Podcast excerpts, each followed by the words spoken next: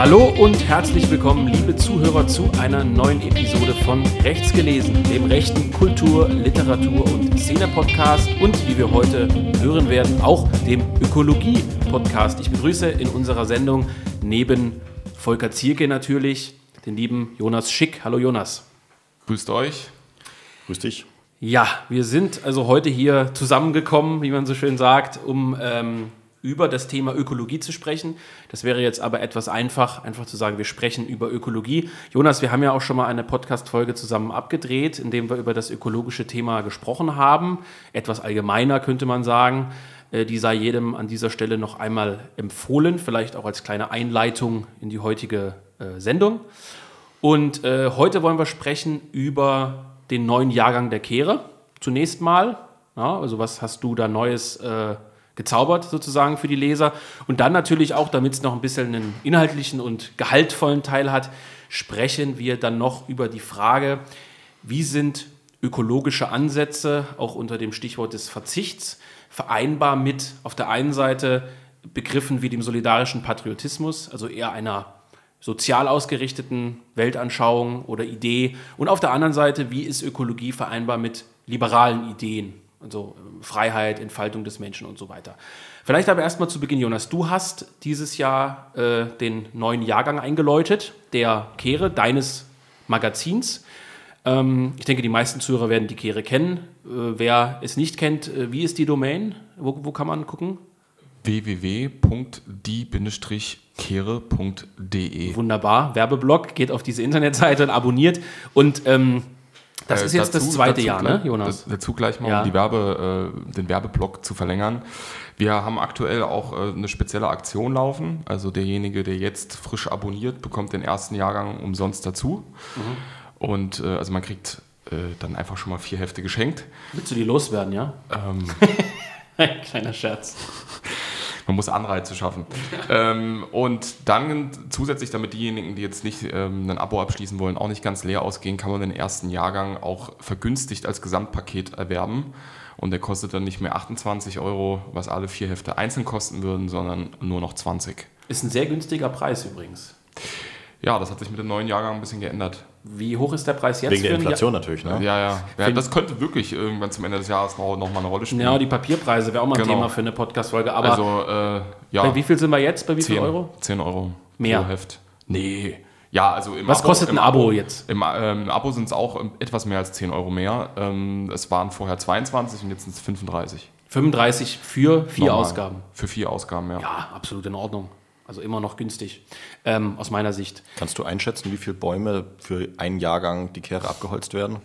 Ist jetzt nicht mehr so einfach zu sagen, war es vorher an sich auch nicht, aber jetzt ist es äh, in den Maßstäben gar nicht mehr so richtig auszudrücken, weil wir äh, mit dem neuen Jahrgang auf komplettem Recyclingpapier erscheinen.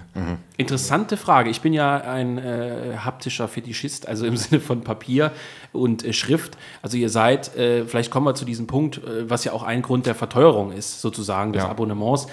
Ihr seid jetzt, äh, oder euer Magazin ist jetzt, wie du sagst, auf gutes Recyclingpapier gedruckt. Und hinzu kommt noch, ihr habt jetzt einen Buchrücken, ne? Ja, also es ist nicht mehr, vorher war Heftklammerung und ähm, die äh, Abonnenten von oh, zum Beispiel der, Se der Sezession, die ist ja lange, sehr lange nur mit äh, Klammerung erschienen, die werden diese Problematik kennen. Äh, man probiert dieses Heft zum Beispiel zu stapeln und das, wenn man es nicht richtig macht, dann fliegt einem auch alles entgegen und es biegt sich dann so ein. Also insgesamt ist es natürlich von, was du schon meintest, als Haptik-Fetischist, ist es um einiges schöner, so ein, so, ein- so ein Buchrücken zu haben. Aber rein praktisch jetzt aus einer redaktionellen Sicht und auch aus einer Herausgebersicht ist der, der große Vorteil, äh, unabhängig jetzt mal vom Erscheinungsbild, dass man jetzt viel mehr Seiten unterbringen kann als vorher. Ähm, und das war auch einer der wesentlichen Beweggründe. Also klar, das, es war auch schon Ziel gewesen, es irgendwann mal wegen dieser Haptikfrage zu machen.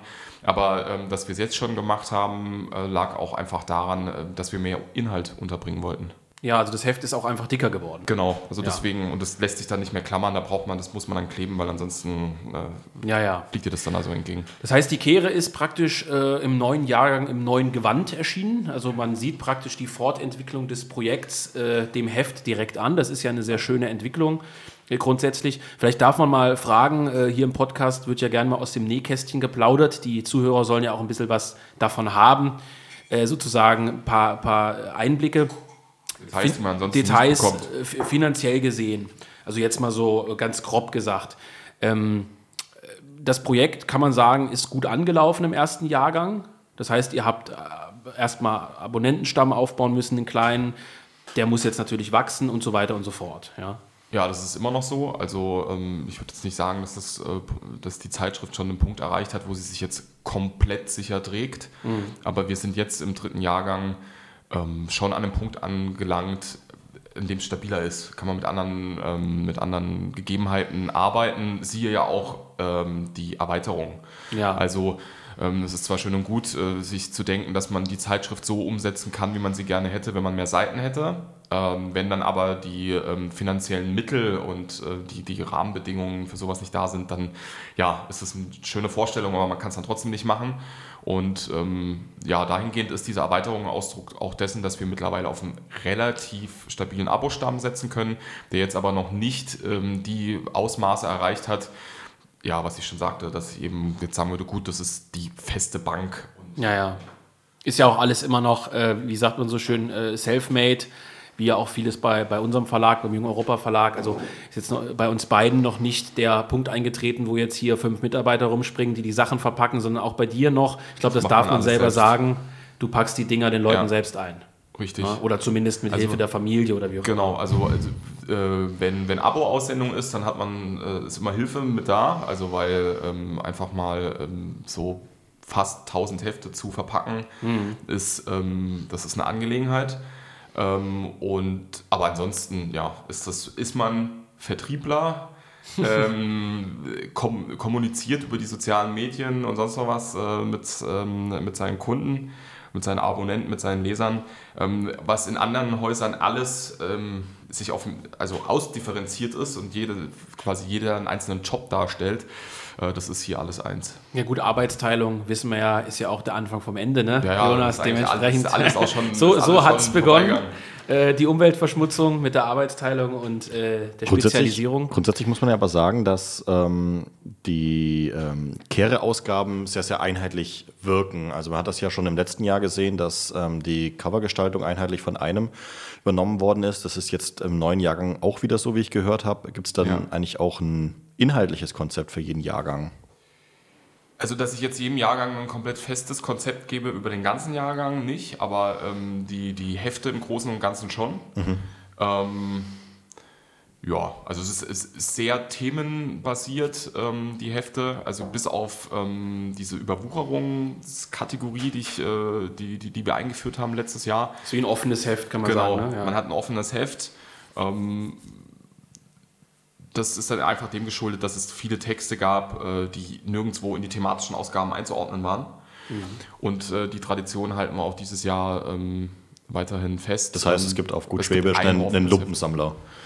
Ja, wobei ich sagen muss, dass auch nach allem, was ich jetzt für dieses Heft äh, so, was bei mir auf dem Zettel steht, wie die Überwucherung 2, was da für Texte reinwandern, dann hat es nicht so viel mit Lumpen zu tun, sondern einfach äh, gute qualitative Texte, die halt in die Themaausgaben nicht reinpassen. Nicht Resteverwertung.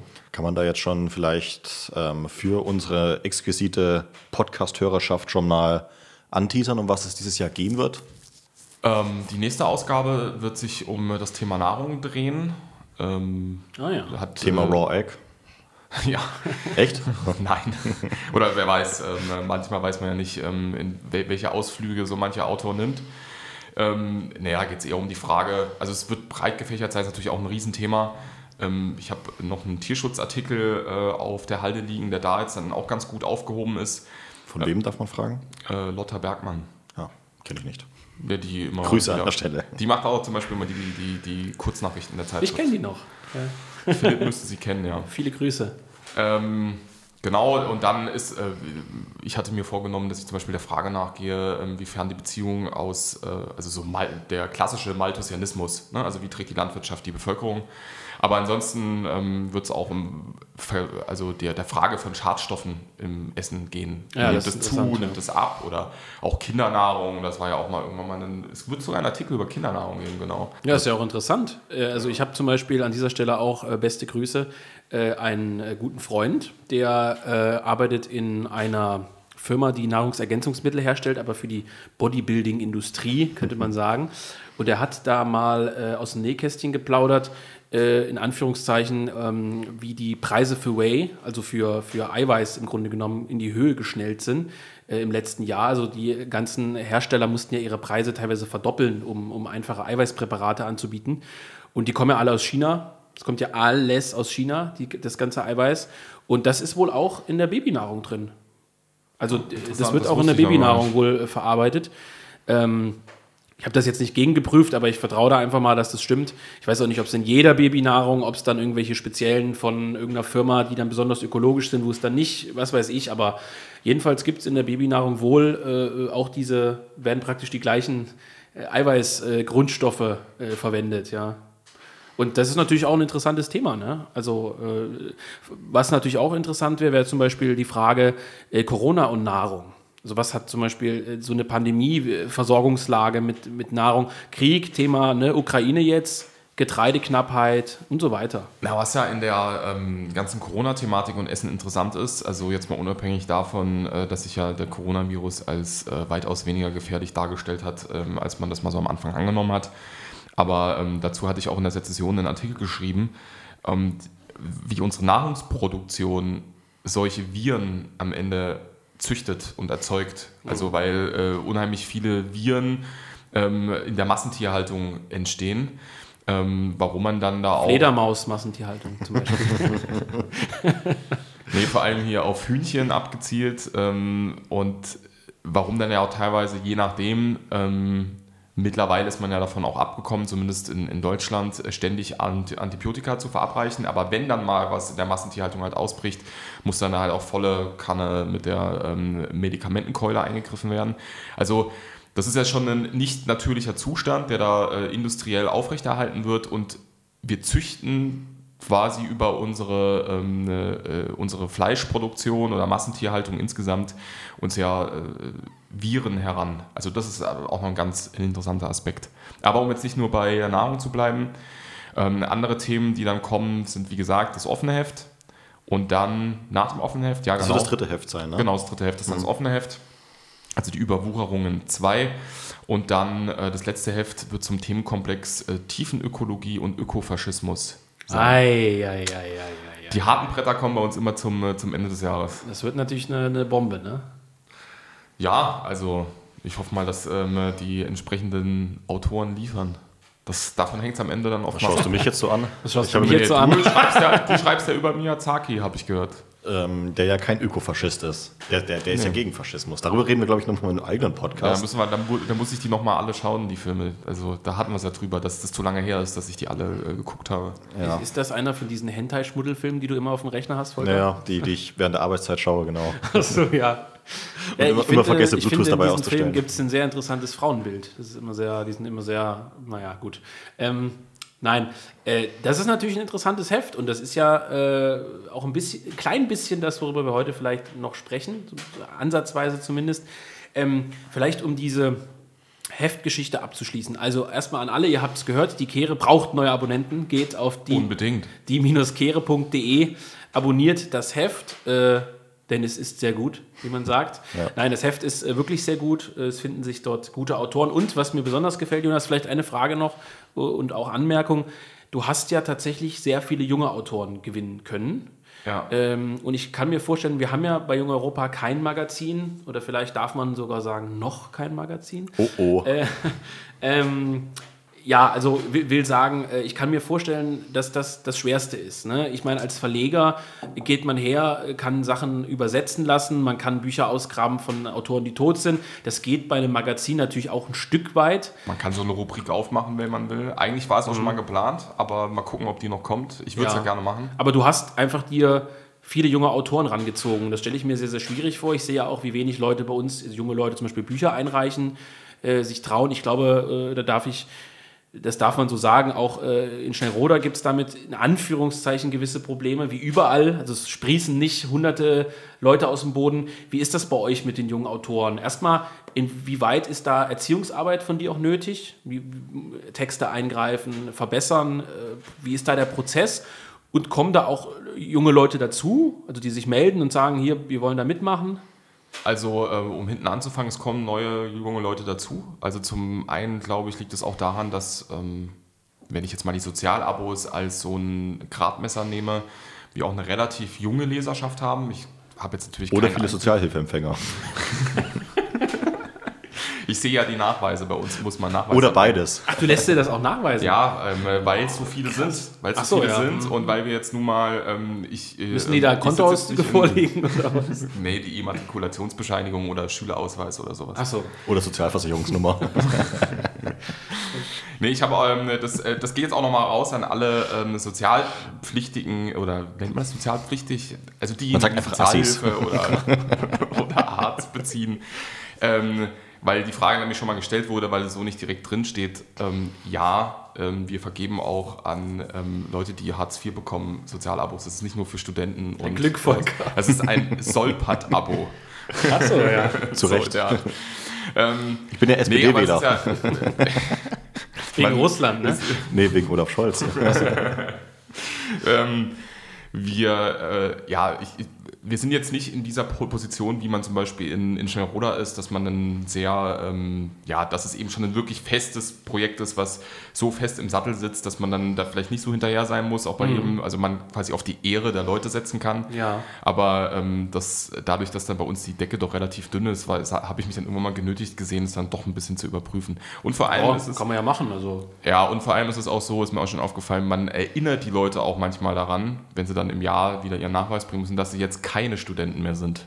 Das ist dann auch mal ein ganz lustiger, Abgebrochen. ganz, nee, ganz lustiges Ph- Ph- Phänomen. Ähm, es ähm, erübrigt einem auch mal so ein bisschen nachträgliche Arbeit, dann die Rechnung umschreiben zu müssen, weil den Leuten dann schon vorher auffällt, äh, dass sie jetzt Ja. kein Sozialabonnenten mehr sind.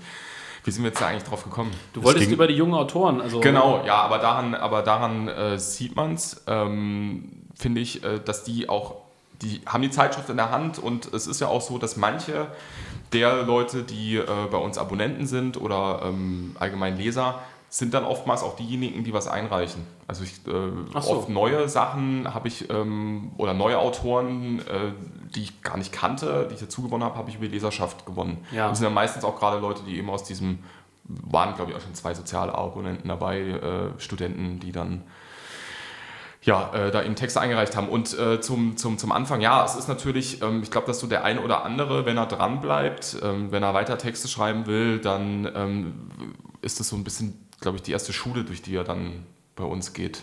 Also da ist, ist, da ist dann immer, nicht immer, aber bei manchen ist dann doch mal viel zu tun. Also, Ja, ist ja auch gar nicht schlimm, so Nö, lernt man nö. ja. Ne? also Aber du bist da als Chefredakteur dann oft schon auch gefordert. ja, Ähm, Also es geht dann halt auch einfach schon darum, ähm, Aufbau des Textes. Also es ist ja dann, äh, manche denken immer, ja, kann ich das Text, einen Satz gut for- formulieren, das ist eine Sache. Ähm, aber kann ich einen Text auch ähm, stringent aufbauen von A bis, bis zum Ende? Zudem arbeitet ihr ja auch mit Fußnoten, was Ja. äh, sehr erfreulich ist aus meiner Sicht. Das heißt, ähm, man muss den Mist, den man schreibt, ja auch noch belegen. Ja, finde ich- das finde ich ganz schlimm. Behauptung aufstellen. Außer Volker, der Fußnoten ja, Volker, pinselt wieder äh, irgendwas dahin. Gibt es Leute, die Fußnoten lesen? Ja, Ja. das sitzt vor dir. Die Ich auch. ist Ist die ins Blaue eigentlich so eine Art äh, äh, die Kehre in Buchform, Volker? Ja, für die Leute mit ähm, nicht abgeschlossenem Studium ist das eigentlich viel, viel einfacher, weil es keine Fußnoten zum Nachlesen gibt. Aber musst, es ist so komisch formuliert. nee, du musst, ja, du musst ja nicht verstehen, du musst nur fühlen. Das ist ja auch das, worum es beim, beim Black Metal ja eigentlich geht. Ach so. Das ist aber auch schon ziemlich modern, dass da Gefühle verkauft werden. Ja, aber es, ist halt. es geht ums Verkaufen tatsächlich. Gut, springen Nee, wir. aber vielleicht, vielleicht eine Sache noch, Thema Ja, junge Autoren. Ähm, du hast den äh, Namen noch gar nicht ähm, gedroppt, wie man so schön sagt, ähm, des Künstlers, der jetzt ähm, sämtliche Ausgaben gestaltet. Szenario. Szenario. Ja. Ja. Kann man da vielleicht noch was zu sagen? Oder? Ja, es ist, ist jetzt keine Unbekannte. Ähm, er hat da schon so einiges gestaltet. So, die gestalten also, also der Künstler gestaltet einfach alle vier Ausgaben jetzt von diesem Jahr. Ja, also sind wir mit dem letzten Jahrgang ähm, so auf den, den Dreh gekommen, weil wir, äh, das war gar nicht der Plan, aber die erste Ausgabe des letzten Jahrgangs Ökologie und Militanz, was immer noch eine meiner Lieblingsausgaben ist, ich werde auch Das ist sogar die beste, weil ich einen Artikel drin geschrieben habe. genau daran liegt es, Volker. Ja. Deswegen das finde mal ich sie Artikel. Auch so, deswegen finde ich sie auch so überaus gut wegen deinem Artikel. Ähm, und da äh, sind wir auf einen äh, Künstler zugegangen und ähm, ob er es nicht gestalten wollte. Und dann war die Gestaltung so gut und es hat so gut funktioniert, dass ähm, wir uns dann gedacht haben, gut, wir ziehen den ganzen Jahrgang so mhm. durch. Und ähm, ja. weil das, das machte alles so aus einem Guss. Es hat ein schönes Gefühl gehabt, auch diesen ganzen Jahrgang in dieser äh, eingängigen Form zu haben. Haben wir das jetzt einfach mal fortgeführt, solange sich äh, da irgendwelche Künstler noch finden, die es ordentlich machen können. Nächstes Jahr dann wo dann Talk. Nee. Gibt's sogar, ich kann es ich kann schon mal ansagen, wobei das bei Künstlern ja immer so eine Sache ist, nämlich ähm, ich glaube, es gehört zum Künstlerdasein dazu, nicht äh, unbedingt der Mensch für Deadlines zu sein. Und oh dann Gott, auch geht Sachen, um Wolf. um diese Sachen einhalten zu können. Aber äh, eigentlich besteht der Plan, dass der nächste Jahrgang von Wolf PMS ähm, gemacht wird. Also 2023. 2023 Jahrgang ist dann mit Wolf PMS covern. Gut, wir werden das noch erleben. Das ist, benutze ich jetzt auch, um Druck auf ihn aufzubauen. Sehr gut. Hört ihr die Podcast eigentlich? Stimmt. Ja. Hat ja nichts zu tun. Nee, ist der Künstler. Ähm, gut, schwenken wir über. Ähm, ihr habt es noch gehört, also wenn ihr Hörer des Podcasts seid, noch keine Abonnenten, dann abonniert und wenn ihr denkt, ihr könnt schreiben, ihr habt die Themen des äh, Jahrgangs gehört, äh, wendet euch an Jonas. Ähm, jeder kann erstmal einreichen. Wenn es zu schlecht ist, wird es halt abgelehnt, man muss es überarbeiten, was auch immer, aber man darf sich trauen, mal was äh, reinzuschicken. Ich gehöre übrigens zu der Sorte an Leuten, die dann einfach auf schlechte Texte nicht antwortet. äh, nein. Äh, ja, Klasse, äh, Klasse, den hast du woanders gelernt. Das hast du woanders gelernt, aber das sage ich jetzt nicht wo. Ähm, nee, äh, gut. Also normalerweise, normalerweise gibt es eine Antwort. Ja, gut. Das ist ja schon mal äh, nicht Erfreulich. schlecht. Ja, Gut, schwenken wir über. Ähm, wir wollten über, ähm, Volker, du wolltest erzählen, wie wir überhaupt auf dieses Thema gekommen sind. Genau, du hast es ja ähm, am Anfang schon ein bisschen angekündigt. Ähm, ich habe mir auf meinem äh, Zettel hier notiert, wie liberal ist äh, Jonas Schick. Ähm, in den sozialen Medien gab es ja, hm, ich würde nicht Aufruhr sagen, das wäre vielleicht zu viel gesagt, aber es gab ja durchaus ähm, einige Nutzer, die, ja, sag ich mal, aus der, sich selbst auch als reaktionär bezeichnen würden ähm, einige Hinweise aufs Thema Ökologie. Pickelhaube.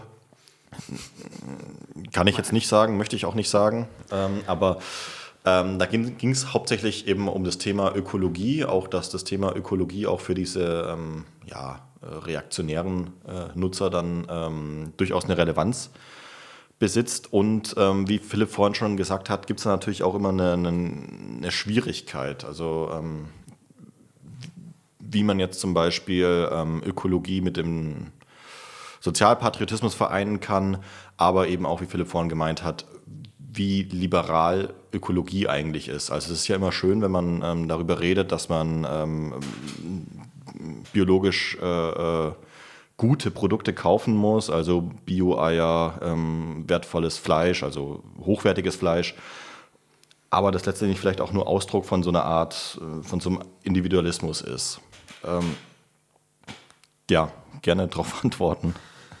Ähm, da würde ich äh, einsetzen bei der Diskussion, die wir beim letzten Lesertreffen hatten, ähm, die wir auch mit Wolf PMS geführt haben. Überklasse. Ähm, also zum einen, also ja, ich würde sagen, es gibt einen gewissen Anteil, wo es auch am Individuum hängt, aber ansonsten verfolge ich zumindest den Ansatz, dass man die entsprechenden Rahmenbedingungen schaffen muss. Weil zum Beispiel, das ist eigentlich ein guter Hinweis tatsächlich, daran habe ich auch nicht gedacht, an diese ähm, Leserdebatte, beziehungsweise an diese Debatte auf dem Lesertreffen, wo ja, glaube ich, auch ähm, Wolf PMS ähm, eben das Argument gebracht hat, ja gut, man muss einfach nur sich selber disziplinieren. Also in dem Sinne, man muss einfach nur selber darauf achten, ähm, ökologisch äh, sinnvoll einzukaufen. Das heißt, keine billigen T-Shirts kaufen von, von Kick oder von Shein zum Beispiel, ähm, dass die einfach irgendwo in irgendwelchen äh, Sweatshops in äh, China hergestellt werden, sondern ähm, eben wenn, man, wenn das jeder einhalten würde, dann wäre unsere Welt auch schon viel besser. Wobei seine Argumentation eher die ist, zu sagen, kauf gar keine T-Shirts. Geh auf den Flohmarkt, hol dir da die T-Shirts, gestalte dir die selbst, kauf nur im Notfall irgendwo was und wenn du es kaufst, dann kauf was Anständiges. Aber, und das ist ja auch ein Punkt, ich denke, da wird Jonas auch drauf eingehen, oder da müssen wir drüber sprechen, äh, Konsumverzicht das, also er will damit, glaube ich, zum Ausdruck bringen, auch wenn das in dieser Diskussion äh, dem äh, Alkohol und der äh, Atmosphäre geschuldet äh, vielleicht so. nicht ganz so rübergekommen ist. ähm, äh, glaube ich, immer zu sagen, man muss bei sich selbst anfangen. Der eigene Konsumverzicht ja, ja. ist erstmal das Wichtigste wohingegen es ja auch Vertreter gibt, wir sprechen ja auch über diese Solpat-Geschichte, die halt sagen, solange nicht das große ganze System am Wanken ist, verändert wird, Rahmenbedingungen geschaffen werden, nutzt mein Konsumverzicht für mich selber gar nichts. Aber das sagen ja auch viele Grüne lustigerweise. Also wenn ich mich zum Beispiel mit ja, meiner Schwester unterhalte, dann sagt die, ähm, wenn ich ihr erzähle, dass, dass China einfach ein, ein viel schlimmerer Umweltsünder ist als äh, Deutschland und es einfach überhaupt nichts bringt, wenn wir hier auf Atomstrom äh, verzichten, dann, dann sagt sie natürlich, ähm, ja, aber man muss mit gutem Beispiel vorangehen und vielleicht ziehen die anderen nach. Das ist ein Trittbrettfahrerproblem. Da würde ich auch erstmal ähm, in der Tendenz recht geben, weil ähm, wenn man deine Argumentation ähm, durchzieht, das ist das alte Allmende-Problem, ähm, wenn du keine Regel aufbaust, oder, also du musst Trittbrettfahrer, also dieses, das ist der Grund, warum eigentlich, wenn sich alle dran halten würden, das alles umsetzen würden, dann würde es insgesamt allen besser gehen. Aber wenn einer es ausnutzt, dann äh, sorgen die anderen dafür, dadurch, dass sie sich dran halten, dass er es ausnutzen kann und dass äh, er dann mehr davon profitiert, indem er das Ganze ausbeutet, während der Rest es aufrechterhält, dass er es überhaupt so ausbeuten kann. Und deswegen ja. landest du am Ende dabei, dass alles ausbeuten. Weil ähm, das andere natürlich mit einem riesen Aufwand verbunden ist.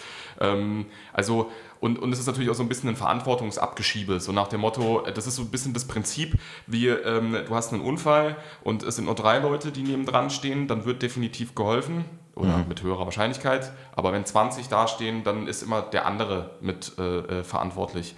Ähm, also deswegen würde ich sagen, dass es an sich ein richtiger Hinweis ist, um seine eigene Aktivität zu in einen Kontext zu stellen, also vielleicht jetzt nicht zu glauben, was ja so mancher äh, Grüner vielleicht vor, vor, vor, sich herhält, dass man jetzt die Welt retten könnte damit und damit vielleicht auch bestimmte Maßnahmen anders ähm, ausgestaltet, also nicht in so einer, absol äh, in so einer absoluten Form, ähm, weil man wahrscheinlich in Deutschland eben diesen Klimawandel nicht endgültig aufhalten kann. Ähm, aber es ist jetzt äh, äh natürlich auch kein Argument, sich einfach hinzustellen und zu sagen, gut, also weil die alle überall Plastikmüll hinschmeißen, warum sollten wir trennen? Und es ist sicherlich auch irgendwo eine Frage der Glaubwürdigkeit. Ne, also das ist, das ist jetzt kein ökologisches Phänomen sozusagen. Das gilt auch für alle anderen Bereiche. Aber natürlich, wenn du das Gegenteil von dem tust, was du predigst, ähm, Deswegen so. verfängt es, glaube ich, auch so gut in, in der Rechten diese Argumentation, die, ähm, die, die Wolf äh, da vorgetragen hat, weil es natürlich äh, mehr als bei Linken, wie man immer so schön sagt, der Fall ist, was ich rede, muss ich auch irgendwie äh, sein. Ja. Und ähm, deswegen besteht, glaube ich, zumindest bei bestimmten Rechten die Tendenz, es auch über zu betonen. Dieses, wenn wir alle diesen Verzicht an uns üben, dann löst sich die Sache von selbst. Nur wir als äh, Individuen müssen uns quasi äh, reinigen und dann äh, ist die Sache äh, äh, erledigt. Glaub, das, das, das, lässt sich ja auch auf viele andere Sachverhalte ja. überziehen. Thema ja. Hentai-Pornos, wir hatten es schon. ähm, nein, ist ja tatsächlich so. Also ja, viele Leute glauben, das ist, das ist auch ein Grundproblem, was ich immer hatte immer, immer dieses, ähm, ja, wenn ich mich nur dran halte, dann wird alles besser. Also dass der, diese, diese irrige Ansicht, dass man durch äh, Selbstverzicht irgendwas ändern könnte. Ähm naja, du kannst theoretisch, also ich glaube, das war ja auch die Hauptdiskussion zwischen Wolf und, und Jonas, die sich da ja äh, mehr oder minder gegenteilig sozusagen gegenüberstanden, obwohl es gar nicht so weit voneinander unbedingt weg ist. Nee.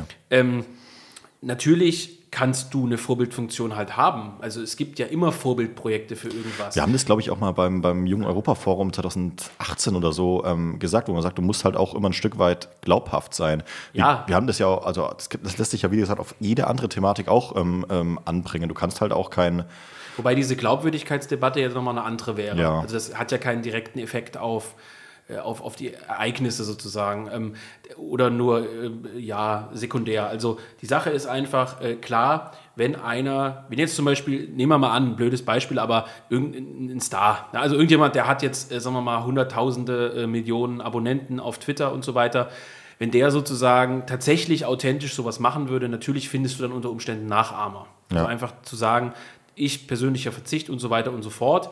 Ähm, aber das wird das Gesamtproblem natürlich nie lösen. Und das ist, glaube ich, das, wo dann Jonas eingestiegen ist, der dann ja selber auch äh, versucht, diese ökologischen Dinge mehr als viele andere umzusetzen. Das heißt, der gar nicht in der gegenteiligen Position zu Wolf ist, aber dann natürlich sagt, das ist schön und gut, wir müssen aber natürlich trotzdem von oben denken. Also von oben im Sinne von, die Gemeinschaft muss halt äh, ihre Gesamtregeln ändern. Und notfalls müssen die Gesamtregeln halt für die Gemeinschaft geändert werden.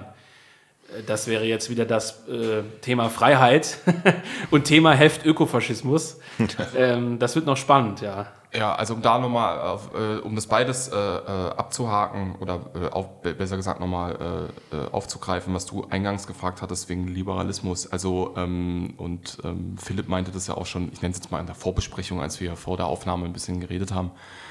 Ähm, der einzelne Hof als Teil der Familie oder was weiß ich, der sich da ökologisch trägt, als dieses äh, positive, utopische Bild, mag vielleicht im ersten Moment wie Liberalismus aussehen, also weil er ist dann unabhängig und so weiter, aber insgesamt in, den, in, äh, in das, was er eingebettet ist, und da kommen wir dann nochmal auf äh, meinen Vortrag ähm, in Schnellroda zurück, ist ja äh, etwas, was viel mehr bindet als es aktuell der Fall ist. Also die, die, die, diese Freiheit, die da existiert, um diesen alten konservativen Spruch da aufzugreifen, die, die kann in ihrer Art und Weise nur existieren, weil außenrum feste, sie einbettende Regeln existieren und die auch strikt sind und die nicht, ähm, also die man, da, da, existieren Normengefüge, die du, ähm, die diesen Status überhaupt erst ermöglichen. Und wenn man jetzt liberale individuelle Freiheit äh, walten lassen würde, dann werden die zerstört. Beispiel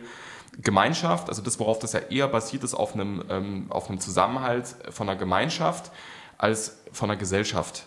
Aber die, ähm, wo sie an anderen Stellen wieder Freiheiten schafft, sagen wir mal zum Beispiel eine gewisser Form von Selbstversorgung, die man nun als Hof hat, also man sich aus bestimmten Netzen und Zwängen der Moderne löst, die ja auch mit dem Liberalismus zusammenhängen. Also das ist ja nicht unbedingt eine Freiheit, äh, die, das ist immer, Freiheit ist so ein Riesenbegriff. Ne? Also man glaubt, man gewinnt im Liberalismus so viele Freiheiten, aber wenn man sich mal anschaut, wie viele Freiheiten man noch abgibt, dann ist es durchaus ein zweischneidiges Schwert. Aber ähm, ich glaube, das, was entscheidend ist, warum das auch wenig mit Liberalismus zu tun hat, ist, weil in, in, in, in das, was zumindest ich verfolge, weil ich glaube, was äh, eine, eine, richtige gesellschaftliche Organisation anbelangt, äh, wie man seine Gesellschaft aufbaut, die ist äh, viel, da ist der Mensch viel stärker in, in überindividuelle Bindungen ein, eingebettet. Also Verpflichtungen, die du gegenüber der Gemeinschaft hast. Also zum Beispiel der Familie jetzt, wenn man. Das wäre schon der Anfang. Ne? Auch also, banal gesagt gegenüber den Tieren. Also wenn, wenn du einen Hof betreibst, du, du, du, worauf du ja auch unter anderem hinaus willst, kann ich dann in Urlaub fahren? Fragezeichen. Äh, kann ich ausschlafen?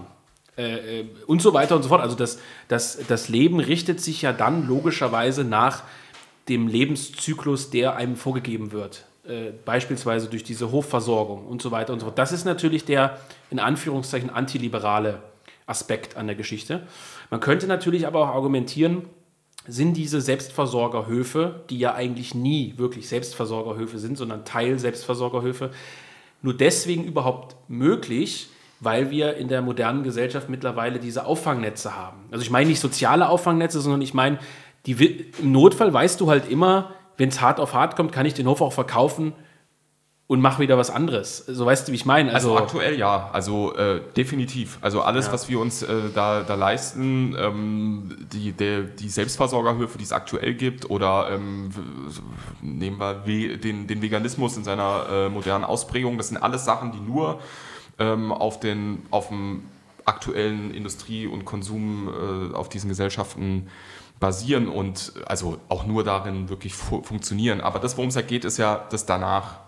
Ja. Also wie sieht denn die, äh, die Gesellschaft aus, die eben diese Rahmenbedingungen setzt, die ich für wichtig erachte, dass man sie abgesehen vom individuellen Verhalten setzt. Also vor allem, weil ich glaube, dass wenn man dieses individuelle Verhalten übersteigert, dann landet man ganz schnell bei so einer Darstellung des Menschen als Vernunftwesen, was dazu mhm. in der Lage ist, auch äh, so vernünftig über seinen Konsum entscheiden zu können. Also es setzt ja auch einen unheimlichen Anspruch an, an den einzelnen Menschen, den ja selbst schon Leute, und das war auch ein Argument, was ich vorgebracht hatte, als äh, wir da mit Wolf drüber diskutiert hatten, was ja schon Leute, die das wirklich wollen und die schon eine gewisse Bildung genossen haben, selbst die gehen dem System oftmals noch auf den Leim. Also, dass sie Sachen für äh, konsumieren, ähm, äh, Stichwort jetzt zum Beispiel Veganismus, ähm, die dann an sich eigentlich nur existieren können wegen des Systems, das sie kritisieren. Ja, Thema Soja. Also äh, äh, ich habe mal, es gibt eine sehr, sehr interessante Dokumentation. Ich glaube, ich habe dir die auch mal geschickt. Ich glaube, die heißt Mensch Gottfried oder so. Die ist von irgendeinem öffentlich-rechtlichen, äh, glaube ich, gedreht, WDR oder irgendwie sowas Da, da geht es auch um so einen Selbstversorger, der alleine auf seinem Selbstversorgerhof lebt. Und dat, der war natürlich hardcore konsequent. Da ging es zum Beispiel ums Thema Wasser. Das ist zum Beispiel bei diesen Selbstversorgergeschichten auch mal eine interessante Sache. Der Typ hat sich tatsächlich nur mit Abwasser gewaschen. Und so weiter und so fort. Das ist natürlich eine ganz extreme Form. Aber der hat dann zum Beispiel thematisiert, wie ökologisch sind denn eigentlich solche Selbstversorgerhöfe? Nicht alle, aber manche. Moderne Maschinen, überall Stromverbrauch, äh, Wasserverbrauch in Gebieten, wo zum Beispiel Wasserknappheit herrscht, äh, Stichwort Brandenburg ne? und so weiter und so fort.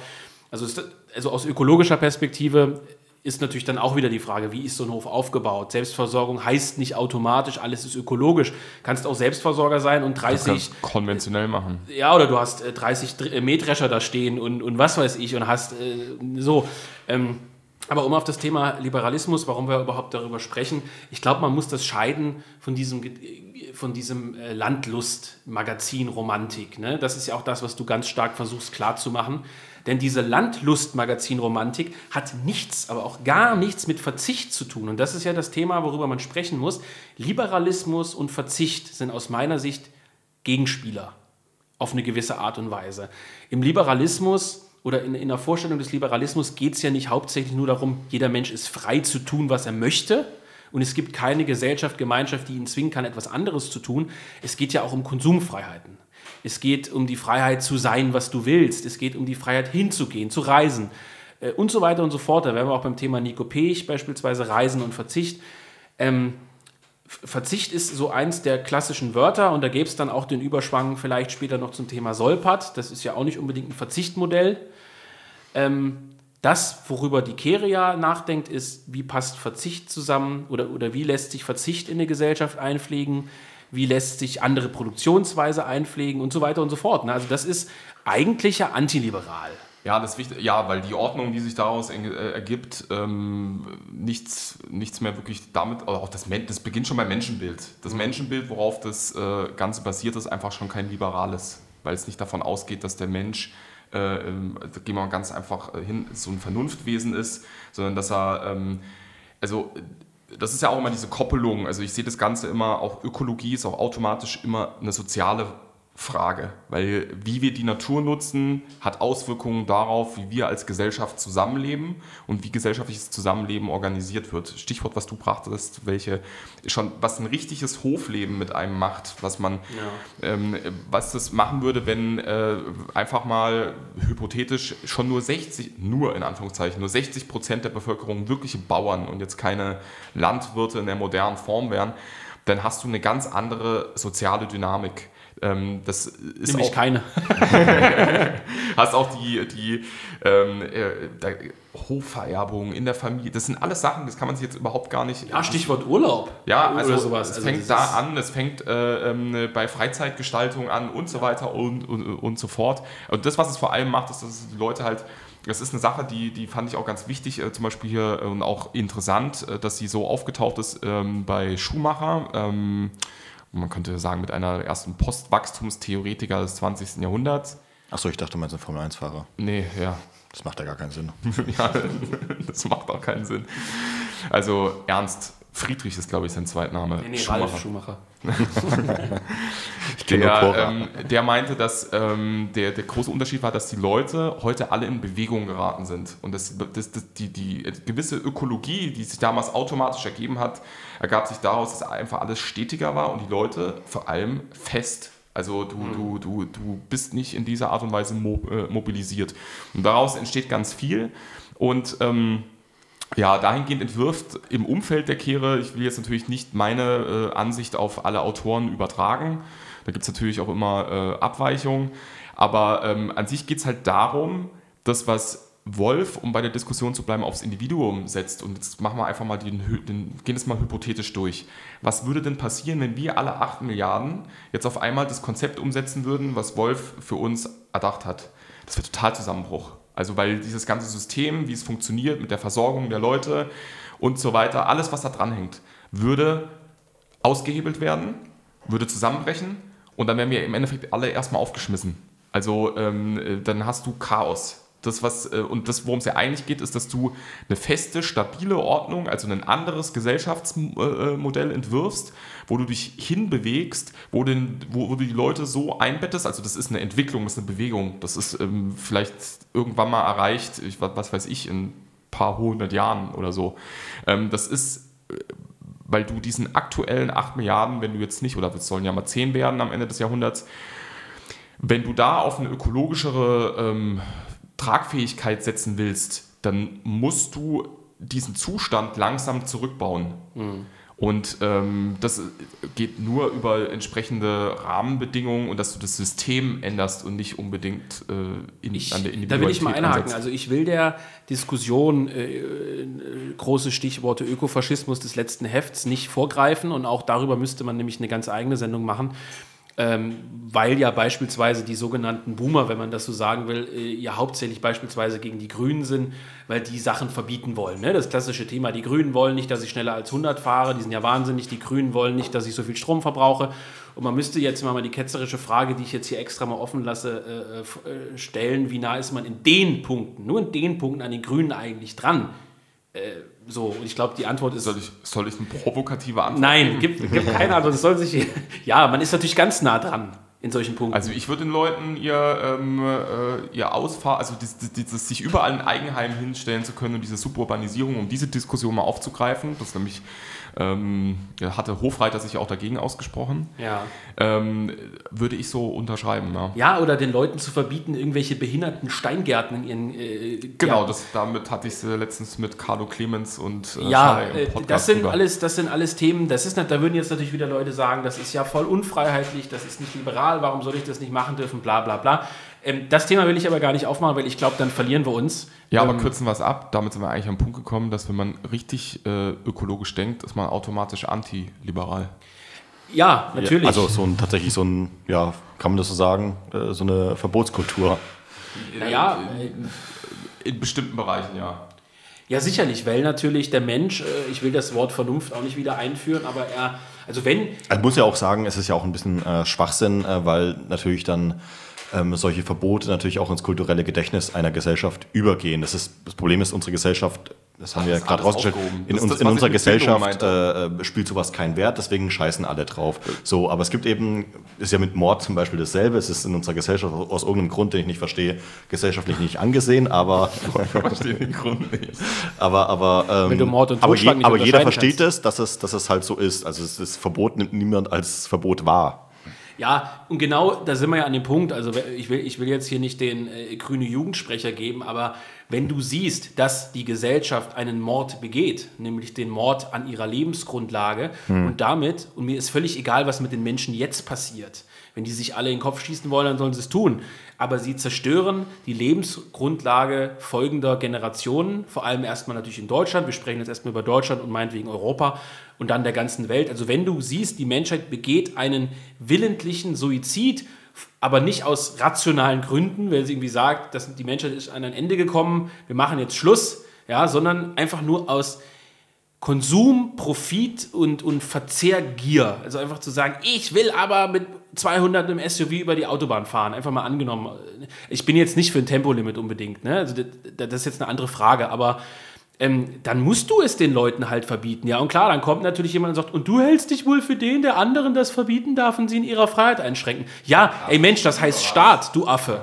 Ja, also, äh, was ist das für eine Diskussion? Also, wenn man natürlich generell gegen Staaten ist, gegen Gemeinschaften, die sich Regeln auferlegen, okay, dann bin ich halt ein libertärer Idiot. Ja, aber, muss ich aber auch damit äh, lesen, so. dass Leute sich umoperieren lassen.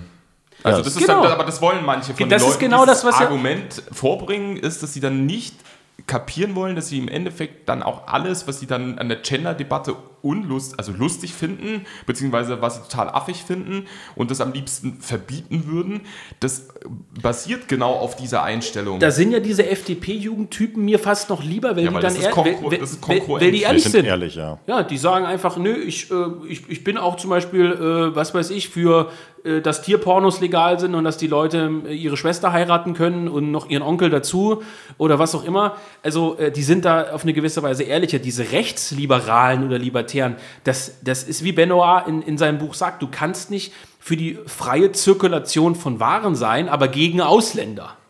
Das ist, das ist absurd, es funktioniert einfach nicht. Das ist, und äh, sicherlich gibt es auch in diesem ökologischen Weltbild und so gewisse Widersprüche. Äh, das ist sicherlich so, ist immer so.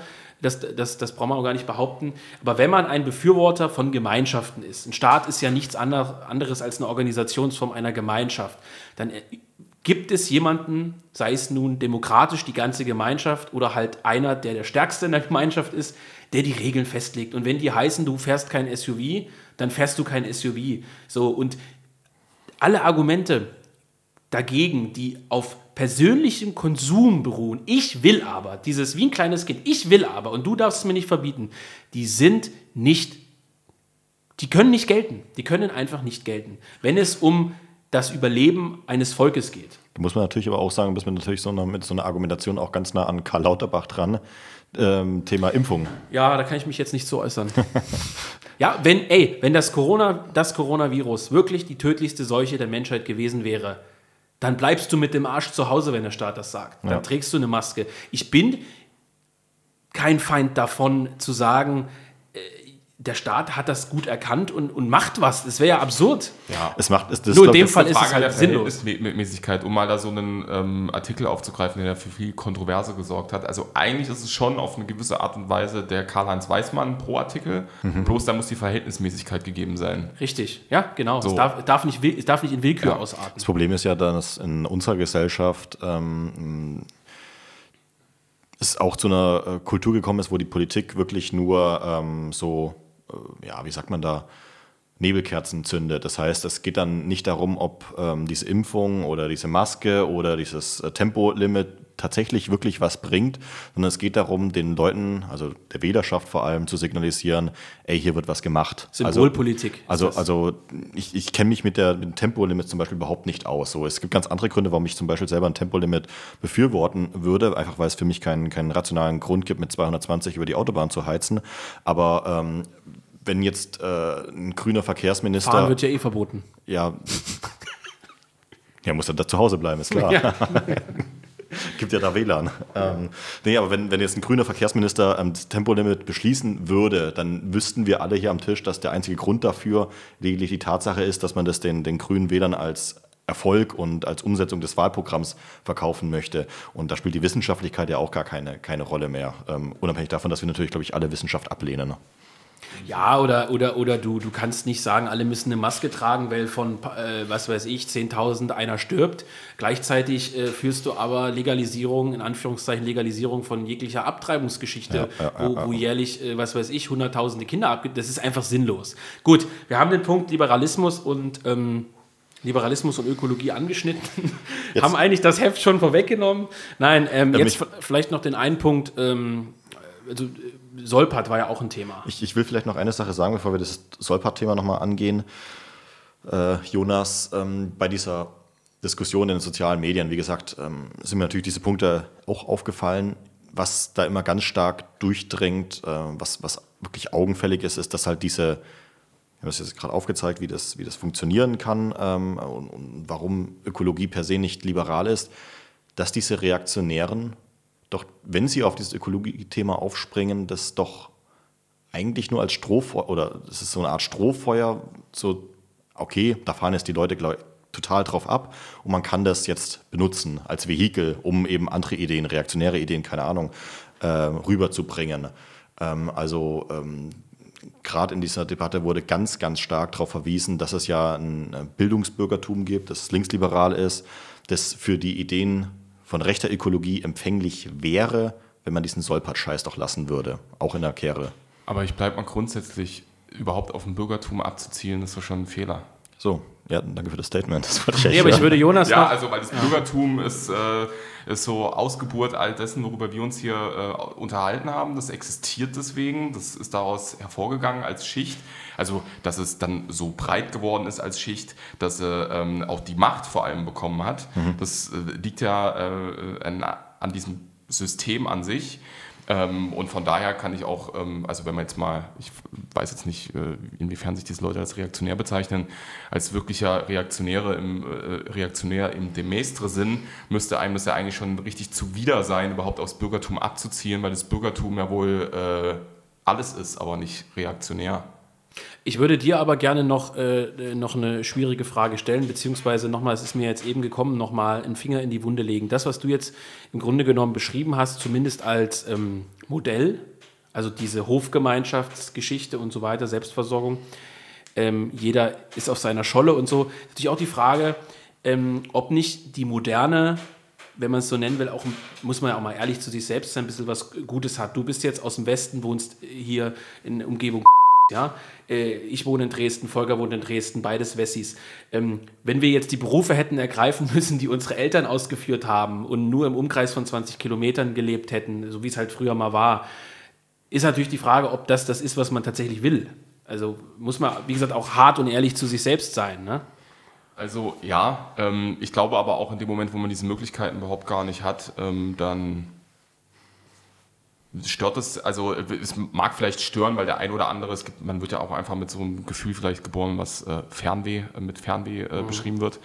Ähm, aber an sich, ähm, ja, ist es dann, es taucht dann in der Form nicht auf, beziehungsweise ist es dann oftmals nur etwas, was ja ähm, einen einem gewissen ausgewählten Kreis dann offen bleibt. Es ist mhm. keine Massen, also die dann trotzdem ja reisen konnten. Also man muss es sich halt leisten können. Vor allem der Adel war ja äh, sehr mobil, also für damalige Verhältnisse ähm, im, im Vergleich zum äh, gemeinen Volk. Also es wird immer noch einzelne Personen geben, die sagen wir mal, dann vielleicht äh, von äh, äh Süddeutschland dann doch äh, in den Osten wandern. Aber ähm, ich glaube auch, dass, also zum einen sollte man nicht vergessen, dass äh, es dabei nicht darum geht, ähm, wenn ich diese Konzepte ansetze, nochmal genau die Agrargesellschaft von 1800 zu, repro, äh, zu reproduzieren. Ja, das wollte ich wissen, ja. Sondern es geht darum, mit den, wir haben aktuelle Mittel, die Technik hat einen bestimmten Punkt erreicht. Es geht auch nicht darum, die Technik in Gänze irgendwie jetzt abschaffen zu wollen, an dem Punkt, an dem sie geraten ist. Und ich glaube ja auch, ähm, was ich meinte mit dem Prozess, das ist ja auch ein Wandel, den man, also wie man langsam von der Hochenergiegesellschaft zu einer Gesellschaft kommen muss, die sich vielleicht zwischen beiden Polen bewegt. Mhm. Also die ähm, Teile übernimmt, was den Energiefluss anbelangt, aus den Agrargesellschaften und bestimmte Sachen aufrechterhält, die es jetzt noch aus unseren hochenergetischen Gesellschaften gibt. Ähm, von daher ist es jetzt nicht einfach nur, äh, um die Reaktionären äh, aufzugreifen, 1750 und dann äh, ist es so, ähm, sondern es geht ja schon um was Neues. Müssten die Frauen auch wieder Kopftücher tragen, ne? Ja, äh, ja. und dann wäre Ganz ohne Islamismus. Dann wäre, wär, gerade wollte ich sagen, wäre Islamismus wieder bei uns eingebunden. Dann sind wir endlich islamisiert. Ähm, was der Beste ist. Ja. Jetzt äh, vielleicht vor dem, vor, dem, vor dem Hintergrund ist das ja ganz interessant. Ähm, wir haben also ähm, durch, durch den Lockdown, den es in Shanghai zum Beispiel wieder gibt. Also es gibt ja diese Bilder, die kursieren, ähm, Frachtschiffe, die vor dem Hafen äh, nicht einfahren können. Wir haben gleichzeitig äh, äh, ähm, diese, diese Sonnenblumenkrise so ein bisschen durch äh, den Krieg in der Ukraine, äh, wo die Leute ja wie beklopptes Zeug gekauft haben, weil es möglicherweise ähm, ein, ja, ein Problem Engpass. mit dem Nachschub gibt, ein Engpass. Ja. Äh, siehst du das als Chance ähm, vielleicht sogar für, für dieses Gesellschaftsbild, das du propagierst. Propagierst. ja, in gewisser so. Weise schon. Also ähm, das ist natürlich die große Frage besteht, ist das jetzt nur ein Ausdruck der Krise oder einer politischen Umgestaltung ähm, der globalen Zusammenhänge? Oder ähm, bildet sich jetzt einfach schon verfrüht was ab, was sich äh, schon über die letzten Jahre abgezeichnet hat, dass die äh, Versorgungslage insgesamt eh relativ sagen wir mal, auf äh, dünnem Boden gebaut ist ähm, oder sich auch Stichwort Peak Oil Diskussion, ähm, die, äh, also die Problematik was, was, was, was, was für Stichwort? Peak, Peak Oil Diskussion, also der, der, der Zeitpunkt des Ölfördermaximums. Ähm, ob sich, äh, ja, also die Rohstoffverfügbarkeit eh nicht schon auch ohne den Russland-Konflikt so langsam an seinen äh, Saturierungspunkt bewegt hat, ähm, wo es dann auch nicht mehr so massivst weitergeht. Es gibt ja auch ähm, Wirtschaftswissenschaftler, sagen wir mal eher alternative Wirtschaftswissenschaftler, die der Ansicht sind, dass ähm, vor allem das verlangsamte Wachstum der, der, der Wirtschaften in den letzten Jahrzehnten darauf zurückzuführen ist, dass das Öl nicht mehr in der Art und Weise fließt, ähm, wie es noch in den 50ern und 60ern geflossen ist. Mhm. Also dass die ganze Dynamik dieser Wirtschaftswunderjahre am Ende auch darauf beruht, dass Öl eben in Massen und ähm, mit einem hohen energetischen Überschuss, den man aus ihm gewonnen hat, in den 50ern und 60ern noch gesprudelt ist und das seit den 90ern spätestens eigentlich nicht mehr der Fall ist. Ähm, ja, also ich glaube, dass das, was es natürlich macht, ist, dass es uns die Realitäten vor Augen führt, wie dünn am Ende dann doch die Decke ist, was wir alles für selbstverständlich halten. Ja, aber ist das so? Also führt es uns das vor, vor Augen oder konsumieren die Leute sofort wieder weiter, sobald ähm, diese Krise überwunden ist? Sobald die Krise überwunden ist, konsumieren die einfach weiter. Na, bringt das dann überhaupt irgendwas? Also ich würde jetzt nicht das alles auf die, auf, auf die Masse ähm, beziehen der Leute. Ähm, denen geht es ja am Ende einfach nur darum, dass ihre Bedürfnisse weiter gestillt werden. Also ich glaube, wir beim Thema Solpat. Ja. Gewissermaßen, ja. Na, also ja, also ich glaube nicht, dass es jetzt dazu führt, dass jetzt ein Umdenken stattfindet und die Leute sich äh, einen Verzicht äh, äh, annehmen deswegen. Weil sobald es wieder da ist und die Quellen sprudeln, dann konsumiert man das. Aber ich meine jetzt mal für die ähm, Entscheidungsebene ähm, und äh, sagen wir, Leute, die sich dann mehr damit beschäftigen, die vielleicht noch vor der Krise gesagt hätten, ja, also die Globalisierung läuft so auf den Schienen unbedingt weiter, dass da ähm, vielleicht, also sagen wir mal, ein etwas anderer Blick auf die Dinge ähm, dann sich Bahn bricht. In einer gewissen Art und Weise hatte man das ja auch während der Ölkrise in den 70ern. Ja. Also dass dann anders über die Dinge nachgedacht wurden. Wobei das natürlich auch dann wieder schnell sich Also autofreier hatte. Sonntag fände ich auch mal wieder richtig geil. Wobei ja schon die Frage ist, wer wählt die Grünen? Äh, soll jetzt in dem Podcast jetzt bloß nicht der Eindruck entstehen, man hätte irgendwie eine irgendwie geartete Sympathie für diese Partei. Wir haben ja nur über die Ähnlichkeit in gewissen, ja, ich will nicht sagen Gesellschaftsfragen, jetzt mal eben kurz äh, debattiert. Aber ähm, ob dieses grüne Bewusstsein, wenn man es so nennen will, äh, nur gefaked ist oder nicht gefaked ist, ist, ist erstmal egal. Die Leute bilden sich zumindest ein, sie wären grün, sie wären äh, nachhaltig. Das heißt, es scheint ja schon in gewissen Wandel dahin zu geben, zu sagen, äh, es geht vermutlich nicht in die Richtung Konsumverzicht, anderer Konsum, alternativer Konsum. Also es scheint schon irgendeine Art von Bürgertum, Wählerschicht zu geben, die ansprechbar ist, die, die, die für so ökologische Themen ansprechbar ist. Wie, wie ehrlich das ist, wie authentisch das ist, das sind wieder völlig andere Fragen.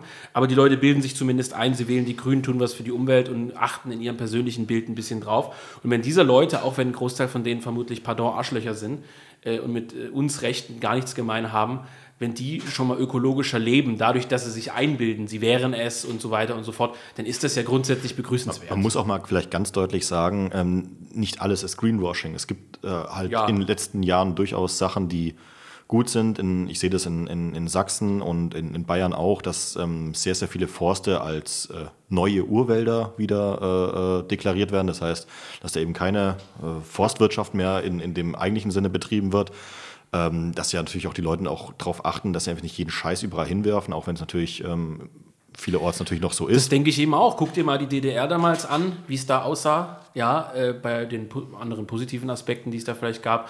Guck dir auch mal die BRD. Die Leute sind schon bei bestimmten Dingen ein bisschen umweltbewusster geworden. Ja, man muss nur ins Ausland. Also wenn man mal Spanien. was, dann schaut man sich um, da haben wir es. Ähm, also ich finde auch an diejenigen, die immer darüber lachen, über so ein Umweltbewusstsein, ähm, die, das heilt. Also wenn man, so, das ist eigentlich was sehr Positives in Deutschland, dass so ein gewisses Grundbewusstsein da ist, ähm, was auch die Vermüllung angeht, dass wir... Ja. Ähm, dann lässt sich natürlich nochmal eine ganz andere Diskussion aufmachen. Äh, liegt es auch am Ende ein bisschen am deutschen Geist? Mhm. Ähm, also, dass man äh, auch so penibel Müll trennt. Ähm, und du bist ja gegen Mülltrennung, ne? Ja, das, wir hatten uns darüber mal unterhalten. Was? Ja nee, ich bin, ich bin für Mülltrennung. Ach so. Und das vergräbt halt einfach alles im Garten. Ich, ja, ja. ich mache das ganz wie damals. Die Uhr mit der Müllkippe verwertet sich schon selbst. Nee, ich schmeiß alles aus dem Fenster, weil ich im vierten Stock wohne. ja, so, Gut, du ähm, Jungs, machen wir den letzten, letzten Punkt ja, noch kurz auf, oder? Schon beinahe, genau, wir, sind jetzt, wir machen jetzt den letzten Punkt noch auf, weil... weil aber, nur kurz. aber nur kurz. Thema Solpat. Ja, Thema Solpat. Ähm, ähm, solidarischer Patriotismus ist ja der Begriff, den der Benedikt Kaiser geprägt hat in seinem gleichnamigen Buch. Für die, die jetzt äh, von dieser Chiffre Solpat jetzt erstmal nicht wissen, was gemeint ist. Äh, das steht im Grunde genommen für einen Sozial Sozialpatriotismus, der, um es mal banalst einfach herunterzubrechen, äh, A, von oben nach unten umverteilen will und B, dafür sorgen will, dass die, ja, wie soll man sagen, die Versorgung des Normalbürgers angemessener wird. Kann man das so sagen? Also einfach eine sozialere irgendwo auch gerechtere Gesellschaft äh, schaffen will durch verschiedene Maßnahmen. Ja. Kann man, kann man das als Kurzversion so runterbrechen? Oder ja, der bestimmte Ungerechtigkeit, ich würde es einfach als bestimmte, der auch bestimmte Ungerechtigkeiten des äh, kapitalistischen Systems unterstreicht. Also die manchen, wo, also auch so, wo Leute denken, ähm, dass es ja eigentlich gerecht wäre oder ähm, auch bestimmte falsche Vorstellungen davon haben, ähm, Stichwort Erbrecht und so weiter, mhm. wie sich das dann real ausgestaltet, äh, da auch mit so manchen äh, Mythen äh, ja, aufräumt. Also in dem Buch Solidarischer Patriotismus ist im Prinzip ein Alternativvorschlag für eine anders gestaltete Wirtschaftsordnung in Deutschland, könnte man vielleicht sagen. Ja. Und jetzt sind wir beim Punkt, und wir sprechen den ja an, weil das in diesen Internetdiskussionen auch Thema war. Äh, das Thema Ökologie wird ja im solidarischen Patriotismus bisher komplett ausgeklammert, ausge, äh, ja, ausgeblendet, was erstmal kein Angriff ist. Man kann kein Konzept entwerfen, was gleich jeden Punkt, den es gibt, irgendwie eingearbeitet hat. Aber es gewissen, ähm, glaube ich, Widerspruch gibt es vermutlich schon zwischen einem äh, wirklich nachhaltig ökologischen Modell, würde ich sagen, weil natürlich, und das ist ja ein Thema, was ich unabhängig vom Kapitalismus auch in diesem einen Beitrag für die Kehre aufgemacht habe, entscheidend ist ja eigentlich nicht die Frage nach Kapitalismus, sondern nach Wachstum.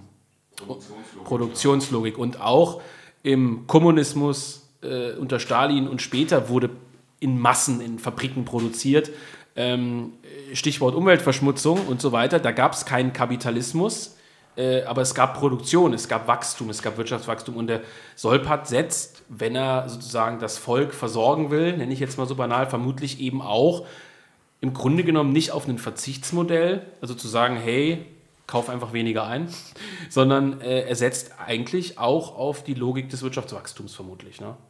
Ja, weil er eine, äh, durch die Umverteilungslogik, äh, die ähm, in ihm propagiert wird, natürlich auf der Mehrwertproduktion des bestehenden Systems aufbaut. Also beziehungsweise ist ähm, das, was du jetzt ausgeführt hast, ist eigentlich das, was Benoit auf den Punkt gebracht hatte, was man allgemein in der Postwachstumstheorie dann öfters findet, ist, ähm, gerade weil man eben ja auch äh, bei den Postwachstumstheoretikern genau zu dem Punkt kommt, dass man, das was du auch in der Kehre ausgeführt hattest, dass es jetzt nicht nur der Kapitalismus alleine ist, sondern, und das ist dann das, was Benoit benennt, ist, dass man gegen den Produktivismus ist. Also alles, was äh, irgendwie auf die Steigerung von Pro Produktion abzielt. Ähm, und das ist dann, sind dann sowohl sozialistische Regime als eben auch der Kapitalismus. Ähm, ich glaube, der Unterschied äh, besteht darin, also zwischen Solpat und der ökologischen Frage, dass die ökologische Frage nochmal einen Schritt vorgeschaltet ist. Also sie ist, äh, sie stellt die, die grundsätzlichere Frage, also wie ja. produzieren wir Güter und Mehrwert äh, innerhalb also des Gesamtsystems, wie sieht das aus? Und zwar, das ist die allererste Frage. Ähm, was, ich, was ich aber sagen würde, was sich dann wiederum miteinander verträgt, ist, was damit auch gekoppelt ist und was man dann auch, ähm, Stichwort Zollpart, miteinander, wenn man es verbinden würde, diskutieren kann, ist, inwiefern wird denn nicht so eine Gesellschaft dann auch solidarischer? Sie muss deswegen ja nicht unsolidarisch sein. Ähm, ganz und gar nicht. Sie kann, man könnte auch durchaus Argumente vorbringen, dass die kleinteiligere Gesellschaft, vor allem wenn man diesen ganzen Bioregionalismus-Diskurs sich anschaut, in der Art und Weise, dass sie äh, die, ähm, also nicht in diesen, diesen riesigen Dimensionen agiert, äh, wie es aktuell der Fall ist, sondern alles mehr auch in einem Nahbereich stattfindet, also eigentlich auf einer Mensch, menschlicheren Größe, könnte man durchaus auch das Argument vorbringen, dass diese ökologischere Gesellschaft zwar vielleicht weniger Mehrwert zu verteilen hat, die Frage aber ist, ähm, ob dieser riesige Mehrwert, den man dann da verteilt, ähm, ja auch automatisch äh, ähm, unbedingt, also ob man den braucht, um solidarisch zu sein. Und das ja. würde ich mal jetzt in Frage stellen, dass ähm, ich unbedingt ähm, diese, diesen, diese materielle Basis brauche, um eine solidarische Gemeinschaft aufzubauen. Ja, man muss ja auch fairerweise sagen, äh, es ist ja ein Schritt in die richtige Richtung, äh, denn es soll ja äh, vor allem umgebaut werden auch zu einer Bedarfdeckungswirtschaft. Das heißt, das ist schon mal das erste wichtige Argument, warum äh, das trotzdem in die richtige Richtung geht, zu sagen, hier soll nur für den Bedarf, den tatsächlichen Bedarf produziert werden und nicht wie im klassischen Kapitalismus so viel Waren wie nur möglich und der Rest wird sozusagen weggeschmissen. Das heißt, natürlich ist dieses Konzept äh, des Sozialpatriotismus schon auch ein Stück weit ähm, der richtige Weg, äh, also auch aus ökologischer Sicht jetzt mal gesehen. Man muss aber sicherlich diese Diskussion trotzdem mal führen. Wie sind natürlich solche, ich nenne es jetzt mal Produktionsideologien oder Produktionsgedanken Gedankenprozesse dann vereinbar mit, mit, mit, mit anderen Dingen, also mit ökologischen Fragen. Ja. Das ist auch deswegen interessant, weil das, ähm, das ist jetzt auch mal Steilvorlage für, für Benedikt, ähm, wobei da äh, Benedikt und, und, ich auch schon drüber gesprochen haben. Das ist ja auch eine Frage, die Benoit bisher offen gelassen hat. Er hat es beides ja. aufgemacht, ähm, aber er, er hat es noch nicht zusammengeführt. Das ist die Frage, ob er das noch äh, tun wird. Wenn nicht, äh, kann man da äh, durchaus dieses Feld äh, sich aneignen, weil es eine wichtige Frage ist. Ähm, ich glaube auch gar nicht, dass es falsch ist, ähm, diesen solidarischen Patriotismus jetzt, äh, äh, dieses Konzept zu stellen, weil wir sind nun mal auch aktuell in gewissen Realitäten gebunden. Ja, absolut. Ja. Und ähm, das mag sein, dass ähm, ich vielleicht mit der Aussage auch recht habe, zu sagen, dass äh, der groß ausgeprägte Veganismus, der da betrieben wird, ähm, insgesamt eigentlich kein wirklich ökologischer Ansatz ist. Aber wenn man es mit unseren sonstigen Verbrauchsstrukturen vergleicht, die wir haben, ähm, dann ist es trotzdem immer noch eine ökologischere Alternative. Ja. Also ich will das jetzt auch nicht äh, unbedingt äh, total abwerten. Ähm, es ist auch relativ einfach, sich natürlich hinzustellen und zu sagen, schaut mal, hahaha, äh, eigentlich ist das hier, nämlich diese Landwirtschaft, äh, wo man auch immer noch ein bisschen Viehwirtschaft dabei hat, weil man die dann braucht, wenn man es ökologischer gestaltet, ähm, wo ich dann äh, natürlich nichts verschwende und dann ab und an mal Schlachtfest habe und deswegen auch mein Fleisch esse. Das ist eigentlich die ökologischste Version. Aber wir sind nun mal nicht in dieser Realität. Und äh, das können sich vielleicht einzelne Leute leisten in irgendeiner Nische, aber die Gesamtheit kann es nicht. Und wenn ich dann natürlich innerhalb dieser Systemzwänge ökologischer leben will, dann ähm, ist eine Form von Veganismus sicherlich eine Möglichkeit.